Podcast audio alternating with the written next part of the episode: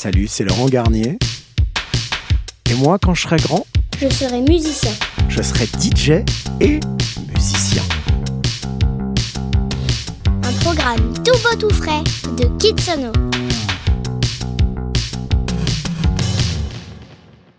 Le tout petit Laurent était déjà très très fan de musique comme le grand Laurent. Euh, le petit Laurent a, a grandi en banlieue parisienne. À l'âge de 8-10 ans, euh, il rêvait de faire de la radio. Euh, Et surtout, il rêvait beaucoup en écoutant des disques et en regardant la boule à facettes tourner dans sa chambre. Mon père était forain. Il s'occupait de manèges, euh, des auto-tamponneuses. Et en fait, le monde des forains, c'est... euh, les gens qui, sont là le week-end, dans ces endroits où il y a plein de manèges. On va faire des tours de manège, mais aussi on va écouter de la musique fort. Mais euh, j'allais tout le temps dans les fêtes foraines, et vu que mon grand-père était quelqu'un de très connu dans le monde des forains, j'avais un espèce de sésame où je pouvais dire Bonjour, je suis le petit-fils de monsieur et madame. Hmm? Et paf, je rentrais gratos dans les manèges. Alors quand j'étais tout petit, euh, la première machine que j'ai eue pour écouter des disques, c'était ce qu'on appelait un manche-disque. Alors le manche-disque était une espèce de petite valise en plastique. On insérait un disque à l'intérieur de cette espèce de petite valise et au-dessus de cette valise, il y avait un haut-parleur et on écoutait la musique comme ça. Et j'avais acheté un, un 45 tours d'un groupe qui s'appelait Au Bonheur des Dames. J'ai écouté ce disque, le morceau s'appelait Oh les filles. J'ai dû l'écouter 150 fois le jour où je l'ai acheté. Si bien que j'ai rendu mon père dingue et il est rentré dans ma chambre. Dit, ça suffit maintenant, tu vas arrêter d'écouter ce disque, j'en peux plus. Mon père avait une très belle platine dans son salon et donc dès que, dès que mes parents n'étaient pas là et que mon frère n'était pas là, j'allais écouter mes disques sur la chaîne de mon papa.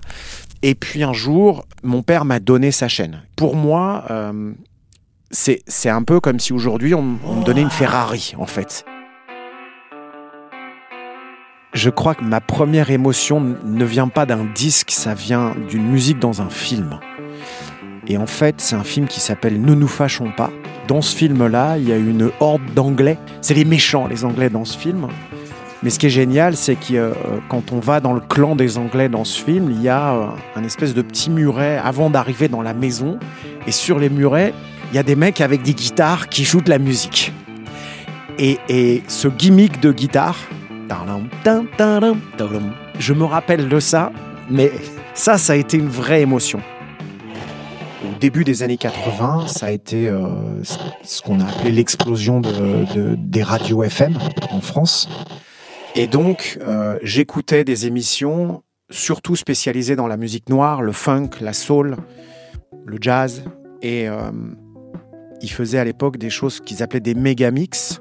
Ils prenaient une vingtaine de morceaux, ils les découpaient en fait, et ils faisaient un collage avec ces morceaux, avec les meilleurs morceaux du moment qui étaient à la mode à New York, et ils gravaient des disques avec ça.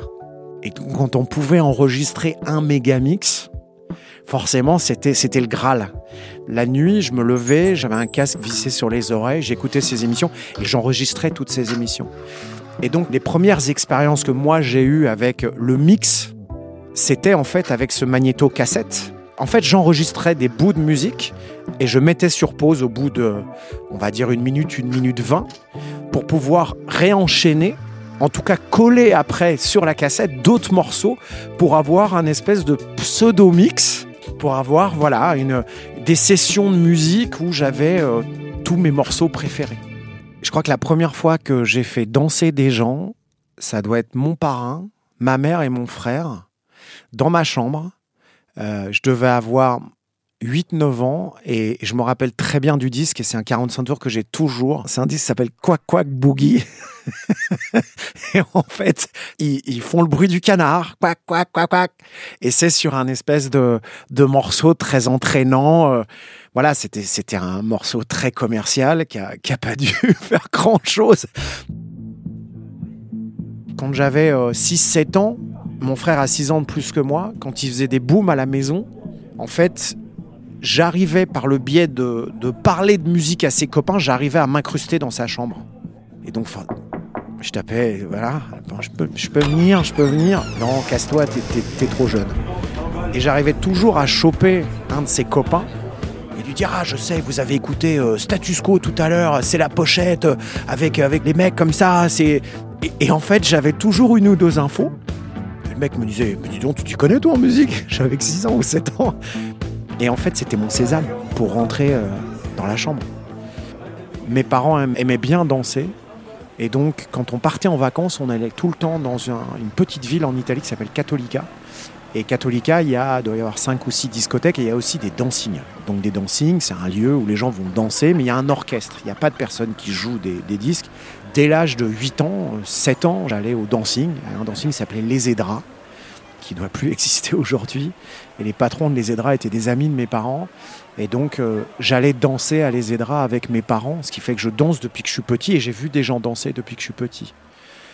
Après, euh, mon, tonton avait monté une boîte, une petite discothèque dans l'auberge de ma grand-mère quand j'avais 12-13 ans. Et donc j'ai eu la chance d'aller voir à quoi ça ressemblait. Donc j'avais une petite idée de, de ce à quoi ressemblait le monde de la nuit. Mais il faut comprendre encore et toujours qu'il n'y avait pas Internet, il y avait très peu d'informations.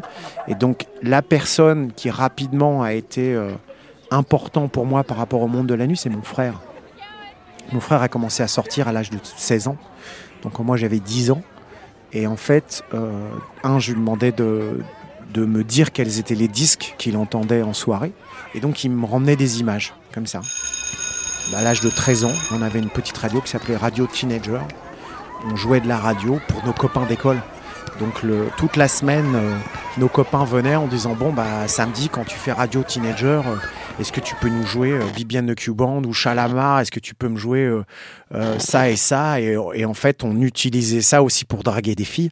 Donc on jouait de la musique en disant bon alors celui-là c'est pour Isabelle, je t'embrasse Isabelle. Puis après on en jouait un autre pour Nathalie et on l'embrassait aussi. Et on faisait des émissions de 4 heures tous les. Je crois que c'était les vendredis, c'était pas les samedis, je crois que c'était les vendredis soirs. Radio Teenager. Je crois qu'il y a deux façons de voir les DJ. Il y a certains DJ qui euh, vont mélanger des disques, mais qui vont aussi passer beaucoup beaucoup de temps à lever les bras en l'air, à faire le show.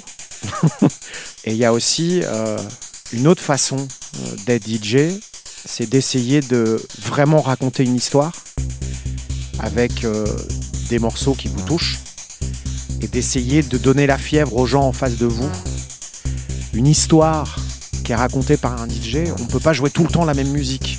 Et donc moi, mon, mon- mon boulot, c'est de jouer des, mélanger des morceaux, d'essayer de comprendre euh, les gens en face de moi, de surtout ne pas les ennuyer et de les emmener en voyage. Yannick Chevalier était un DJ de radio et c'est la première personne en France qui a monté une école de DJ. Et son école de DJ était à 3 km de chez moi. Donc quand j'avais 14 ans, la seule chose que je voulais faire, je voulais aller à l'école de DJ d'Yannick Chevalier. Mais je me suis retrouvé à l'école hôtelière. Le premier jour où j'ai eu mon premier job de DJ, c'était dans un club à Manchester qui s'appelle l'Hacienda. Mais euh, je suis arrivé devant des machines que je ne maîtrisais pas du tout. à l'époque, quand on était DJ, on jouait encore des disques vinyles.